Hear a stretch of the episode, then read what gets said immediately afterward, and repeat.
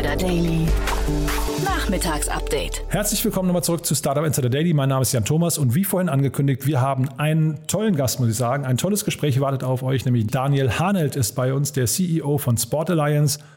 Und das ist ein sehr, sehr spannendes Unternehmen. Ich würde mal sagen, am besten kann man es beschreiben mit einer Art technischer Infrastruktur oder Betriebssystem für die ganze Fitnessbranche, also insbesondere die Fitnessstudios. Und ja, da sind 60 Millionen Euro gerade investiert worden. Und wie es dazu kam und was mit dem Geld passieren sollte und wie groß eigentlich dieser Markt ist und wie man den erobern kann, darüber haben wir gesprochen. Wir gehen auch sofort rein ins Gespräch. Jetzt kommen nur noch ganz kurz die Verbraucherhinweise. Startup Insider Daily. Interview. Ich freue mich sehr. Daniel Hanelt ist hier, CEO bei Sport Alliance. Hallo Daniel. Hey Jan, ich grüße dich. Schön, dass ich da sein darf. Ja, freut mich auch wirklich sehr, weil es ist ja ziemlich krass, was sich bei euch tut, muss ich sagen.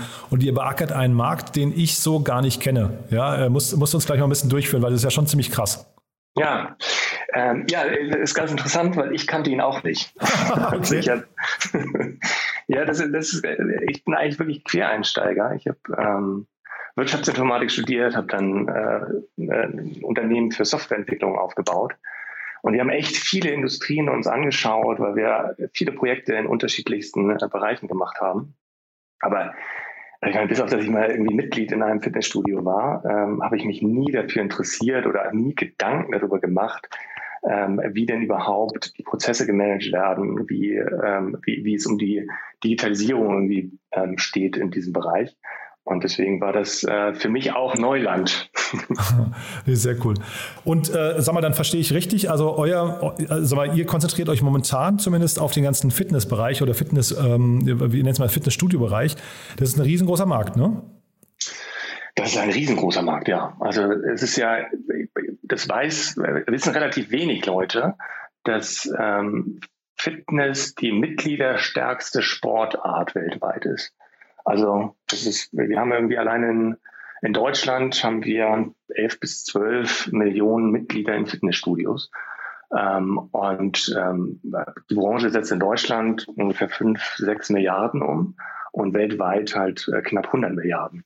Ja also es ist ein großer, ist ein großer Markt. Das aber, das, aber, das, heißt, diese 11, 12 Millionen, das sind tatsächlich Menschen in Fitnessstudios. Also jetzt nicht welche, die zu Hause ein bisschen Fitness machen vom Fernseher oder so, sondern wir reden jetzt tatsächlich über Menschen, die dafür auch Geld ausgeben. Die einen aktiven Vertrag haben, ja. Die Geld dafür ausgeben. Ähm, es gibt natürlich irgendwie eine, eine gewisse Quote, die das nicht ganz so regelmäßig nutzen. ähm, aber ja, es, ist, äh, es sind aktive Mitgliedschaften. Und wahrscheinlich gemessen im Januar, ne? Da sind die Zahlen immer am höchsten. Es ist ja, es ist ja witzig. Ich habe es ja wirklich für ein Gerücht gehalten, aber es ist wirklich so im Januar die guten Vorsätze. Ja, ja. Es ist jedes Jahr dasselbe. Also äh, Witzig, dieses Jahr nicht, leider, aber mhm. ähm, ansonsten ist es so. Ja, da, genau, weil du es schon ansprichst. Lass mal ganz kurz, weil äh, ich hatte auch neulich die Gründer von Urban Sports Club hier. Für die war Corona ganz schön hart, muss ich sagen. Und äh, die haben sich aber auch irgendwie so durchgewurschtelt, auch wenn sie sich von relativ vielen Mitarbeitern auch trennen mussten und so. Wie war das denn bei euch? Das war, also da, da, da schlagen in der Tat äh, zwei Herzen in meiner Brust. Also wir haben, wir haben natürlich auch die, äh, die, die, die bitteren Seiten ähm, haben wir natürlich voll mitgenommen. Also wir haben, wir haben uns nicht von Mitarbeitern äh, trennen müssen. Im Gegenteil, wir haben sogar Mitarbeiter dazu gewonnen in dieser Zeit. Ähm, aber es war natürlich trotzdem eine Zeit der, der großen Unsicherheit. So, wie, wie geht's weiter? Ähm, wie, wie wird sich das Geschäftsmodell irgendwie entwickeln? Ähm, und gerade irgendwie am ersten, beim ersten Lockdown, man hatte halt einfach keine richtige Perspektive, was denn passieren würde. Und ähm, wir sind jetzt auch äh, mittlerweile 250 Mitarbeiter. Da da, da hat man schon eine gewisse Verantwortung. Aber was halt noch schlimmer war, war letztendlich mit, äh, mit, äh, mit den Studiobetreibern zu sprechen. Weil für die war es natürlich noch, äh, noch schlimmer, mhm. ähm, weil die sind natürlich darauf angewiesen, dass, äh, dass sie diese, diese Dienstleistung auch anbieten können. Und äh, diese Unsicherheit ist natürlich jetzt ähm, immer noch nicht ganz weg für die Studiobetreiber. Sie haben auch sehr, sehr viel an Substanz verloren, also an, an aktiven Mitgliedern. Ähm, aber es hatte halt auch was Gutes. Also als ich angefangen habe in 2014, da war damals schon irgendwie, alle haben von Digitalisierung gesprochen. Aber in Wirklichkeit war es so, okay, das haben wir schon äh, 30 Jahre so gemacht.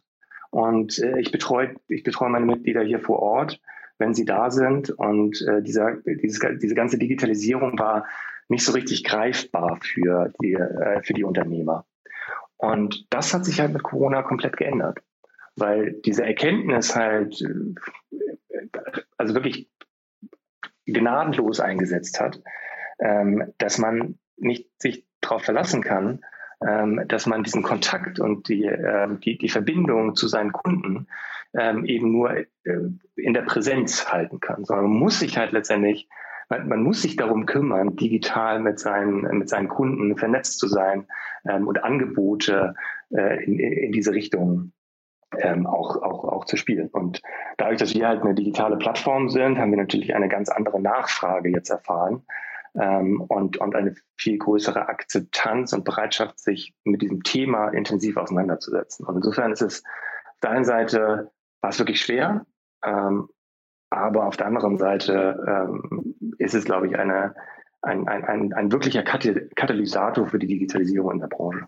Ja, also das äh, klingt ein bisschen so, klingt auch nachvollziehbar dann erstmal, dass ihr Mitarbeiter eingestellt habt, weil vielleicht so die Analogie ist ja ein bisschen vielleicht zum Einzelhandel, ne? wo da plötzlich eben Shopify ähm, dann auch ein, oder ne, also vergleichbare Unternehmen auch, ähm, den Digitalisierungsbooster irgendwie quasi Nutznießer davon waren, dass plötzlich die ganzen Läden eben äh, das Internet entdeckt haben.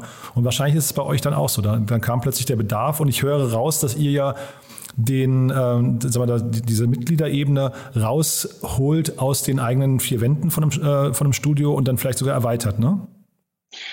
Ja, also, genau. Also natürlich sind wir primär ähm, für unsere Kunden, also die Studios, da, ähm, um Prozesse zu digitalisieren, etc. Aber es ist natürlich auch das, was du eben gerade angesprochen hast, ähm, ich denke, dass das ein, ein, ein ganz großer Part zukünftig ähm, oder eine ganz große Aufgabe für die Anbieter von äh, sportlichen Aktivitäten ähm, ist, dass sie, dass sie diesen, diesen Switch hinbekommen einer hybriden äh, Betreuung. Also, dass sie die Persönlichkeit der Trainer, dass sie die, die Präsenz in den Studios verknüpfen mit Online-Angeboten, dass sie ihre Kurse streamen und dass, ähm, dass der Konsument, also der, der, der, der Kunde, ähm, einfach eine größere Auswahl hat. Mhm. Wie man sich sportlich betätigen kann. Er, kann er sich selber entscheiden, möchte er irgendwie am, im Wohnzimmer sein oder ähm, möchte er irgendwie ins Studio fahren. Hm. Und wenn ich das jetzt richtig interpretiere von euren Zahlen her, also jetzt gab es eine Finanzierungsrunde über beachtliche ähm, 60 Millionen Euro von PSG. Da habe ich erst gedacht, äh, der Fußballclub ist bei euch eingestiegen, aber es ist ein, es ist ein Private Equity Unternehmen. Ne? Also das ist ja irgendwie auch nochmal sehr spannend. Ähm, das heißt, ihr wart, also zum einen klingt das so, ihr seid 2011 gegründet, wenn ich es richtig gesehen habe. Das heißt, ihr wart zehn Jahre lang irgendwie, seid ihr aus dem Cashflow gewachsen, profitabel wahrscheinlich dann. Ähm, und jetzt seid ihr ein Private Equity Case. Wie kam es denn dazu? Ja, das muss ich etwas korrigieren. Also so. so. richtig los ging es äh, 2014 und ähm, ähm, Thomas Stempfli, äh, mein, mein Co-Founder und ich, wir, wir haben halt, äh, wir sind halt mit dieser Vision angetreten, ähm, wirklich weltweit ähm, diese Industrie zu digitalisieren, weil wir beide nicht nur Spaß an der Digitalisierung, sondern auch irgendwie an, der, an, an, an einer an einer Arbeit an, die, die einen Sinn hat, insofern, als dass wir Menschen ähm, enablen, mehr Sport zu machen. Und diese, diese, Ver äh, diese Verknüpfung ähm, hat uns dazu geführt, dass wir, dass wir halt zu dieser ganzheitlichen Vision entwickelt haben in 2014. Und der Thomas, der hat letztendlich ähm, den, den Weg bis äh, jetzt PSG eingestiegen ist, äh, finanziert als Hauptgesellschafter.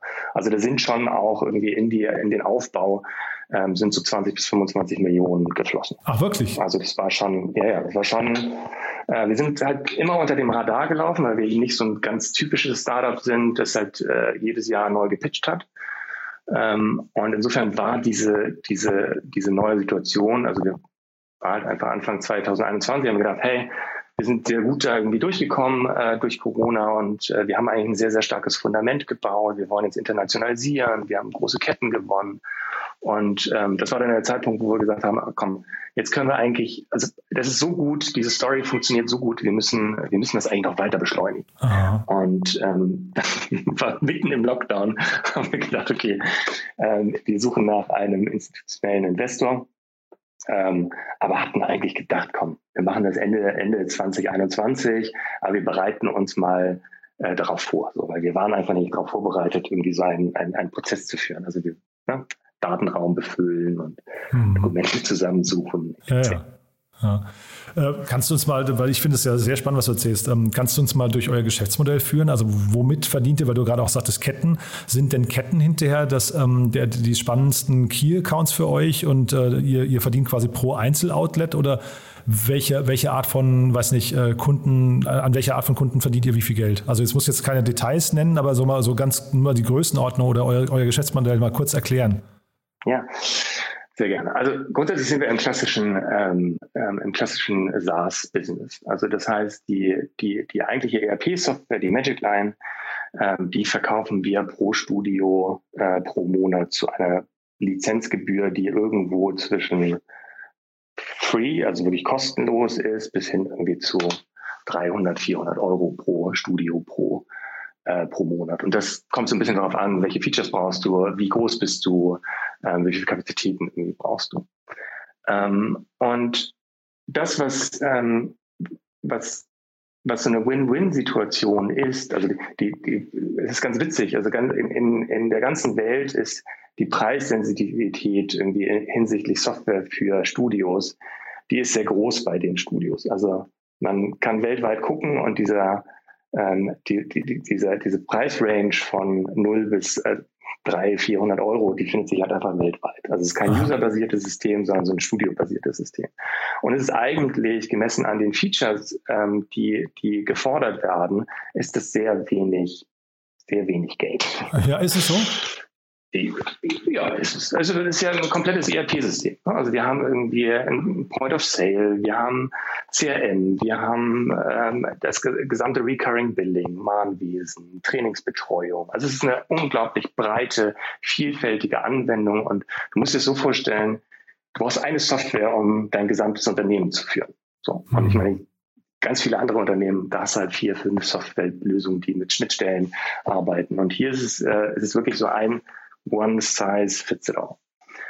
Ähm, und das, was wir sehr früh äh, erkannt haben, ist, dass, dass der Markt ja grundsätzlich ähm, jetzt rein von den Anzahl der potenziellen Kunden, der ist ja recht klein. Also wir reden irgendwie von, in, in Deutschland haben wir so 8.000, 9.000 ähm, Studios Aha. von 6.000 äh, Besitzern. Und wenn du so einen B2B-Markt hast, wo du sagst, hey, ich habe ich hab irgendwie nur Potenzial in einem Land ähm, von, von einer äh, oberen vierstelligen Anzahl an, an, an Kunden, potenziellen mhm. Kunden, mhm. dann ist das halt eigentlich nicht so ein unglaublich attraktives Businessmodell.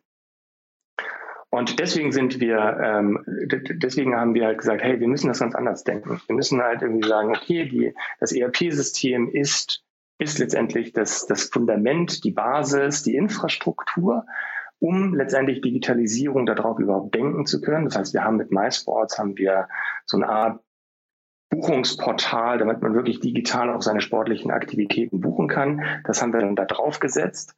Ähm, aber das, was wir unseren Studios bieten, sind halt einfach Mehrwertdienstleistungen. Also wir haben einen Finanzdienstleister gegründet mit der äh, mit Eurofit 24. Wir machen, äh, wir machen Fälligkeitsfactoring. Wir machen Inkasso mit der PayView. Das heißt, diese Kombination von B2B-Software und, ähm, und Financial Services, das ist, ich glaube, als wir damals angefangen haben, war das eher noch so eine, so eine Seltenheit. Mittlerweile ist das eigentlich, ich glaube, weltweit Standard, diese Kombination. So, warum? Weil du eben, ähm, weil du in der Kombination B2B-Software in, in kleinen Verticals und Financial Services ähm, kannst du einfach den, den potenziellen Markt leveragen. Du verdienst einfach x-mal mehr mit äh, Finanzdienstleistungen. Und das Wichtige ist eben nicht auf dem Rücken der Kunden, weil sie könnten es eh selber nicht günstiger handeln. Und insofern ist es eine Win-Win-Situation. Wir machen es, weil wir, weil wir skalieren, machen wir es günstiger, als die Studios es selber machen könnten. Ähm, aber machen äh, generell ähm, bauen wir halt unterschiedliche Revenue Streams, die in diese Plattform eingebaut sind. Und da gehört dann Marketing dazu, da gehört Einkaufsdienstleistung dazu, etc. Das ist wirklich so ein Ökosystem, so ein One-Shop, ähm, wo ein Studiobetreiber sagt, hey, ich bin bei der Borderlines, ich habe ich, ich hab, was Technologie angeht, ähm, letztendlich einen Anbieter und ähm, einen Ansprechpartner. Und das ist cool. Das funktioniert gut. Und das ist hinterher dann, ja. Hm? Ich wollte einfach nur sagen, es ist auch, also das ist cool, aber es bedeutet natürlich auch, dass, dass du gleichzeitig sehr viele Businessmodelle parallel entwickeln musst. Weil natürlich Financial Services Factoring ist halt komplexer. Also ist halt, ist halt ein ganz eigenes Business Model. E-Commerce ist wieder ein anderes, Marketing ist wieder ein anderes und Software ist halt auch wieder ein anderes. Ähm, das ist herausfordernd. Ja, also klingt auch so. Also wenn, wenn man jetzt mal, es gibt ja so den, den berühmten Lean Startup Ansatz, der würde ich sagen, ist genau das Gegenteil, ne? Ja. Ja.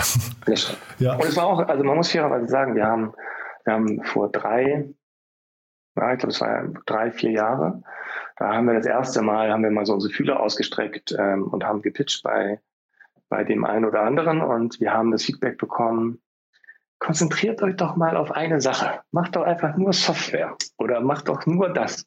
Warum müsst ihr denn irgendwie so ein, ein, ein riesen, also eine riesen Plattform bauen? Mhm. Ähm, und Wie war eure Antwort? Dass das sehr viel Sinn macht. ja, weil es sich gegenseitig befruchtet. Ja. Also du kannst halt Cross-Sale, Upsell machen. Du baust halt wirklich ein, ein Netzwerk auf und es ist die einzige Chance, wirklich Impact in diesem Markt äh, zu haben meines Erachtens. Ja, ich finde das interessant, weil ich hatte neulich, vielleicht kennst du die, äh, Benedikt Sauter hier von äh, Central, die, die starten ja auch mit dem ERP-System ziemlich durch, äh, in einem ganz anderen Segment als bei, bei euch.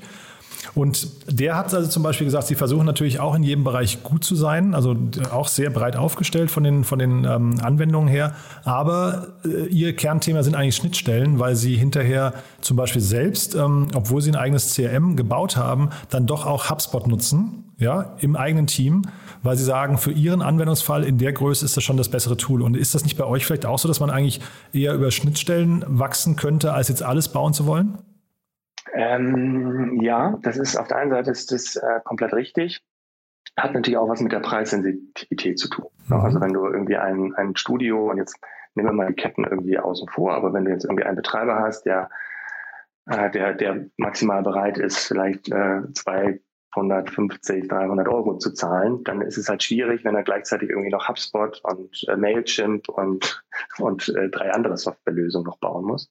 Und ich glaube, dass die, dass dass, dass, unserer, dass unser Ansatz zu sagen, und es ist vielleicht auch vergleichbar zu Accenture, dass man sagt, hey, wir, wir haben einen One-Shop, ähm, aber sind offen für die Integration von anderen äh, Softwarelösungen, wenn das eigene Angebot nicht reicht. Ne? Also wenn man jetzt irgendwie zum Beispiel sagt, hey, Sales und Marketing, das ist irgendwie, ich, ich brauche da was Individuelles, ähm, dann, äh, dann, dann bauen wir halt ähm, Integrationen zu anderen Systemen. Mhm. Also es ist vielleicht sehr ähnlich. Und äh, sag mal, habe ich das jetzt gerade richtig verstanden? Jetzt habe ich nicht mitgeschrieben, aber du sagtest vorhin so 11 bis 12 Millionen ähm, Kunden in, also zahlende Kunden bei den, bei den Fitnessstudios und so eine knappe ähm, fünfstellige Anzahl an Fitnessstudios. Ne? Das war die Größenordnung. Knappe fünf, ja, genau. Ja, also ja, ganz grob über den Daumen gepeilt hat, äh, hat ein Fitnessstudio, also wenn man es jetzt mal einfach rechnet, 1000, 1000 Mitglieder dann demnach ne, im Schnitt.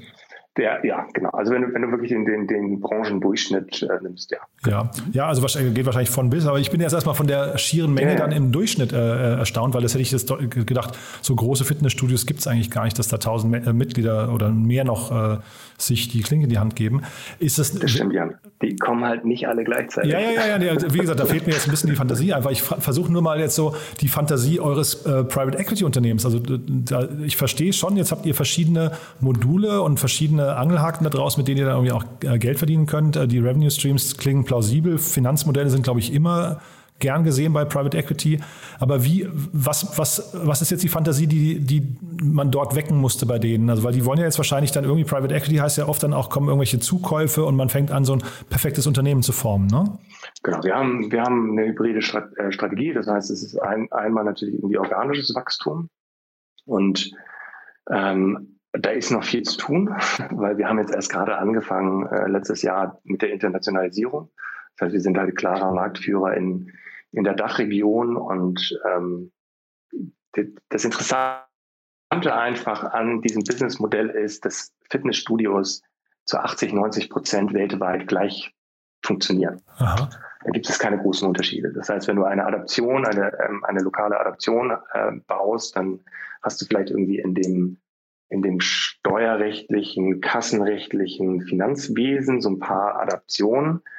Aber es ist jetzt nicht so, dass die Prozesse der Lead-Generierung, des Access Controls ähm, und insgesamt ähm, der, der Kundenbindungs, ähm, äh, dass das irgendwie grundsätzlich anders funktioniert. Und das heißt, ähm, da stehen wir eigentlich erst am Anfang, weil es ist ähm, das Charmante an diesem Markt ist einfach, dass, dass der Markt eben sehr klein ist für große Softwareunternehmen, äh, die sich nur auf Software beziehen. Das heißt, wenn du jetzt irgendwie nach in, in andere Länder gehst, dann hast du halt immer, ähm, also oder meistens hast du ähm, hast du eine, eine gewisse DNA von Anbietern. So, die, die sind meistens 10 bis 20 Jahre alt, haben einen, einen, einen in die Jahre gekommenen Tech-Stack, haben halt, weiß ich nicht, irgendwo zwischen fünf und zehn Entwicklern ähm, und äh, sind aber Marktführer. Mhm. So. Und das heißt, das, was wir versuchen äh, werden, ist einfach das größte RD-Team weltweit aufzubauen in diesem Sektor. Das wirklich ähm, über die wirklich die beste Lösung in diesem Bereich bauen kann ähm, und dann einfach äh, skalieren, ähm, ja, weltweit skalieren. Ja, wollte ich gerade sagen, also wenn, wenn ich dir vorhin richtig gefolgt bin, dann müsst ihr ja sogar skalieren, ne? weil ähm, tatsächlich einfach die Anforderungen an euch so umfangreich sind, was da quasi an Preis-Leistung verlangt wird, dass man ja wahrscheinlich am Einzelkunden, wenn man nicht genügend hat, gar nicht genug Geld verdient. Ne? Ja, also Skaleneffekte sind natürlich, ähm, also ja, das Gesamtkonstrukt ist natürlich, das, also das Gesamtnetzwerk mhm. ähm, hat damit natürlich irgendwas zu tun, aber natürlich auch Skalierung. Ähm, und es gibt halt eben derzeit nicht diesen klaren European Worldwide Leader in diesem Bereich. Und diese Möglichkeit, ähm, die sehen wir, glaube ich, alle gemeinsam. Und das war halt mit, äh, mit äh, dieser Grund, ähm, warum, also diese Fantasie mussten wir gar nicht so wecken, weil ähm, ähm, PSG hatte uns schon auf dem Zettel, Aha. schon ein, ja, cool. ein, zwei Jahre irgendwie vorher. Ähm, und das war relativ also wir waren da sehr, sehr schnell auf einer Linie. Aber da, ich verstehe das trotzdem noch nicht ganz, wenn du sagst ähm, äh, Private Equity jetzt, weil warum, du hast ja vorhin gesagt, ihr seid kein klassisches Startup. Warum denn eigentlich nicht? Also ihr könntet doch jetzt auch nochmal äh, viel, viel mehr Wachstumskapital, also auch perspektivisch noch aufnehmen und gebrauchen können, oder? Es ist ja, also es ist ja ein Growth Fund. Ne? Also das heißt, ähm, okay. es ist wirklich auf Wachstum ausgelegt, ja. Und wir sind jetzt irgendwie roundabout bei 25 Millionen Umsatz. Ähm, und diese Finanzierungsrunde soll uns ermöglichen, halt irgendwo in Richtung 100 Millionen zu, mhm. zu kommen. Und äh, das, was dann natürlich irgendwie als nächster ähm, Step ansteht, ist dann halt, ja, dann, dann, dann ist die Reise noch nicht zu Ende, sondern ähm, es ist dann einfach die nächste Phase. Und darauf arbeiten wir dann hin. Und ja, dann bist du wahrscheinlich noch eine größere Finanzierungsrunde. Ja, ich hatte vorhin nach der, nach der Anzahl der Mitglieder gefragt, ähm, nochmal pro, pro, äh, pro Studio, weil ähm, ich hatte mal den ähm, Gründer von Schoko, ich weiß nicht, ob du die kennst, C-H-O-C-K, äh, C-H-O-C-O, hier im, im, Podcast, die sind ja eins der am schnellsten wachsenden Startups überhaupt in Deutschland, ähm, sind voll international schon in Amerika und so weiter. Und bei denen ist im Vergleich zu euch, und da das eben mal die Frage, ob man das nicht bei euch auch nochmal anders denken könnte, die geben ihre Software an ihre Kunden komplett for free raus. Ja? Das heißt, deswegen wachsen die auch so schnell. Das heißt, die haben überhaupt keine komplizierten Gespräche. Das, wo du gerade sagst, dieses Preis-Leistungs-Verhältnis, das ist, diese, diese Diskussionen führen die gar nicht weil sie halt eben, und deswegen kam ich da bei euch drauf, über die Zusatzdienste, also zum Beispiel eben Finanzierung oder Einkauf und so weiter eben monetarisieren. Das bekommt der Kunde gar nicht mit. Und das fand ich nochmal einen spannenden Ansatz. Also den habe ich so noch nie gesehen vorher, aber der könnte bei euch ja eigentlich auch greifen, ne? Ja, also bei, bei uns sind die Zusatzdienstleistungen ja auch, ähm, sind ja optional. Es ist wirklich die, die freie Wahl ähm, des, des Studios, ähm, weil wir denken, dass die halt einfach so attraktiv sind. Ähm, wir haben halt diesen, diesen Verkaufskanal, deswegen ist es, haben wir große äh, Synergien irgendwie in dem, in dem Bereich Marketing und Sales. Ähm, aber es ist trotzdem ähm, free of choice. Und ich denke, das ist, ähm, ich weiß nicht, äh, ich denke, das ist halt schon ein Unterschied. Ähm, die, die Software an sich ist letztendlich deine, deine, die, die komplette Infrastruktur mhm. ähm, deines Unternehmens. Das heißt, jeder Euro läuft da letztendlich durch, was irgendwie Umsatz angeht. Und ähm, ich denke halt schon, dass, äh, dass äh, die, das Modell als solches, gerade wenn du, wenn du Finanzen einem äh, System anvertraust, ähm, da kann es auch kontraproduktiv sein, äh, eine Software zu verschenken, ähm, weil, weil sich dann äh, die Gedanken einstellen, okay, womit verdienen die eigentlich Geld? Verdienen sie irgendwie durch äh, Datenweitergabe oder, oder wie auch immer? Also insofern ist sicherlich ein spannender äh, Gedankenansatz, ähm, aber ich denke, dass die, das ähm, ist grundsätzlich ähm, ja, es liegt an der Preissensitivität, aber der, der größte sagen wir mal, die, die, die größten Herausforderungen bei dem Verkauf insgesamt einer ERP-Software ist, dass man so etwas nicht gerne wechselt. Das kann ich mir sofort vorstellen. Deswegen sage ich ja auch, man da eben nicht mit der Free-Lösung, äh, das war, also wie gesagt, ich möchte jetzt gar nicht euer Modell in Frage stellen. Ich, ich kenne den Markt nicht, ich kenne euer Modell nicht. Äh, aber ähm, ich fand das bei dem, bei dem David äh, von, von Schoko, ich meine, das ist ja, da geht es ja um Restaurantlieferungen. Und ich fand das so faszinierend zu sehen, dass die quasi ein, ein verstecktes Modell haben. Ja, und bei euch einfach nur, deswegen kam ich eigentlich drauf, 10 Millionen äh, oder 12 Millionen äh, Besucher in einem oder, oder Abonnenten von so einem Studio bedeutet ja wahrscheinlich im Schnitt zahlen die aber vermutlich so 30 Euro oder 40 Euro oder sowas ne, im Monat. Ja, also um ein Vielfaches mehr als der als die rund fünf. Ganz schön schnell im Kopf rechnen. Ja, auch ne, weil das jetzt, also wir reden ja mit runden, wir rechnen mit runden Zahlen. Ne? Aber ich würde nur sagen, also ein Vielfaches mehr als die rund 50 Millionen, die du vielleicht, glaube ich, vorhin so ganz grob bei, bei dem Marktpotenzial von euch dann äh, irgendwie äh, angesprochen hast. Und deswegen dachte ich nur, ob man da nicht noch viel mehr machen kann. Also das, das war der einzige, einfache Gedanke. Aber das müssen wir jetzt auch gar nicht so ausweiten. Ich will jetzt hier gar nicht so, so ich, einfach nur der Hinweis, mal sich Schoko anzugucken. Äh, ich ja, kann euch auch mal ja. connecten. Das ist, glaube ich, ein sehr, sehr spannender Markt. Ähm, Genau, aber dann, äh, jetzt sag noch mal ganz kurz, also bei euch Internationalisierung steht es an, 100 Millionen ist die nächste, nächste Zielgröße, ja? Mhm. Was muss auf dem Weg also dahin noch alles passieren? Umsatz. An Umsatz, ja, genau. Mhm. Ähm, ja, also ich, ich denke, dass das, ähm, das, es gibt halt zwei, ähm, zwei äh, Stoßrichtungen. Das eine ist wirklich die, diesen, dieses gesamte Ökosystem ähm, in, in der Dachregion noch, noch mehr zur, zur Reife zu bringen und ähm, mehr die Durchdringung ähm, hinzubekommen. Und international ist es einfach wirklich, wir sind, wir haben halt in 2018 war es, mir fehlt dieses Corona-Jahr immer komplett. ähm, in 2000, Ende 2018 haben wir McFit, also die RSG Group, gewonnen. Ähm, und die haben uns das letztendlich, also eigentlich haben sie nur nach, äh, nach einem äh, Provider gesucht für die Dachregion, weil sie immer schlechte Erfahrungen gemacht haben als äh, Software-Dienstleister, die dann auch international ihre Software einsetzen äh, wollen. Das hatten sie bisher immer nur schlechte Erfahrungen gemacht.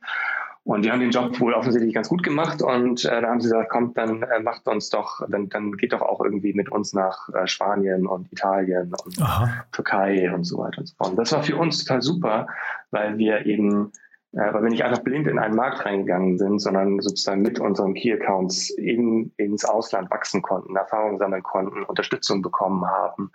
Und äh, das hat uns super geholfen und ähm, ja, das, das versuchen wir jetzt ähm, weiter voranzutreiben und sehen da halt eigentlich das größte Skalierung, also die größte Skalierungsmöglichkeit, ähm, weil wir ganz stark, also was ganz interessant ist, ist, dass, ähm, dass es keinen Anbieter gibt, der, der letztendlich ohne einen Sales-Prozess diese Software, also Software für Fitnessstudios ohne einen Sales-Prozess ähm, live nehmen kann. So, also findest oft keine Preise, aber geschweige denn irgendwelche Demo-Versionen. Und wir haben halt den, wir haben halt die Vision, wirklich zu sagen, hey, wir wollen eigentlich einen komplett digitalen Vertrieb haben. Also was für andere Softwarelösungen komplett normal ist, ist in unserer Branche völlig völlig unnormal. So, also ich meine, als wir Slack eingeführt haben oder you name it, haben wir auch mit niemandem gesprochen. So. Und ähm, das, äh, das haben wir uns auf die Fahnen geschrieben, also wirklich einen, einen kompletten digitalen Onboarding-Prozess weltweit. Mhm. Und da sind wir mit Hochdruck dran. Und dann vielleicht noch eine letzte Frage, so diese ganzen äh, Challenger in diesem Bereich, also äh, so im digitalen Bereich, so vielleicht Freeletics oder Runtastic und so weiter. Wie steht ihr zu denen? Machen die euren Markt kaputt oder ist das eher eine Ergänzung und jemand, der, äh, weiß nicht, Freeletics nutzt, geht trotzdem auch ins, ins Fitnessstudio? Ich glaube, es ist, äh, ich denke, dass es eine, eine absolute Ergänzung ist. Das, was man, was, was wir halt einfach sehen, ist, und das sehen wir auch an den Zahlen jetzt nach dem, nach dem Lockdown, für diejenigen, die, die ins Fitnessstudio gehen oder insgesamt ein, ein, ein, eine äh, Sportfazilität auf, ähm, dorthin gehen, für die ist es auch immer ein, ein soziales Umfeld. Es ist ein Erlebnis, es ist ein, ich möchte irgendwie connected sein, ich möchte, ähm, ich, es, ist, es ist vielleicht nicht meine zweite Familie, aber es ist irgendwie, es ist schon was anderes.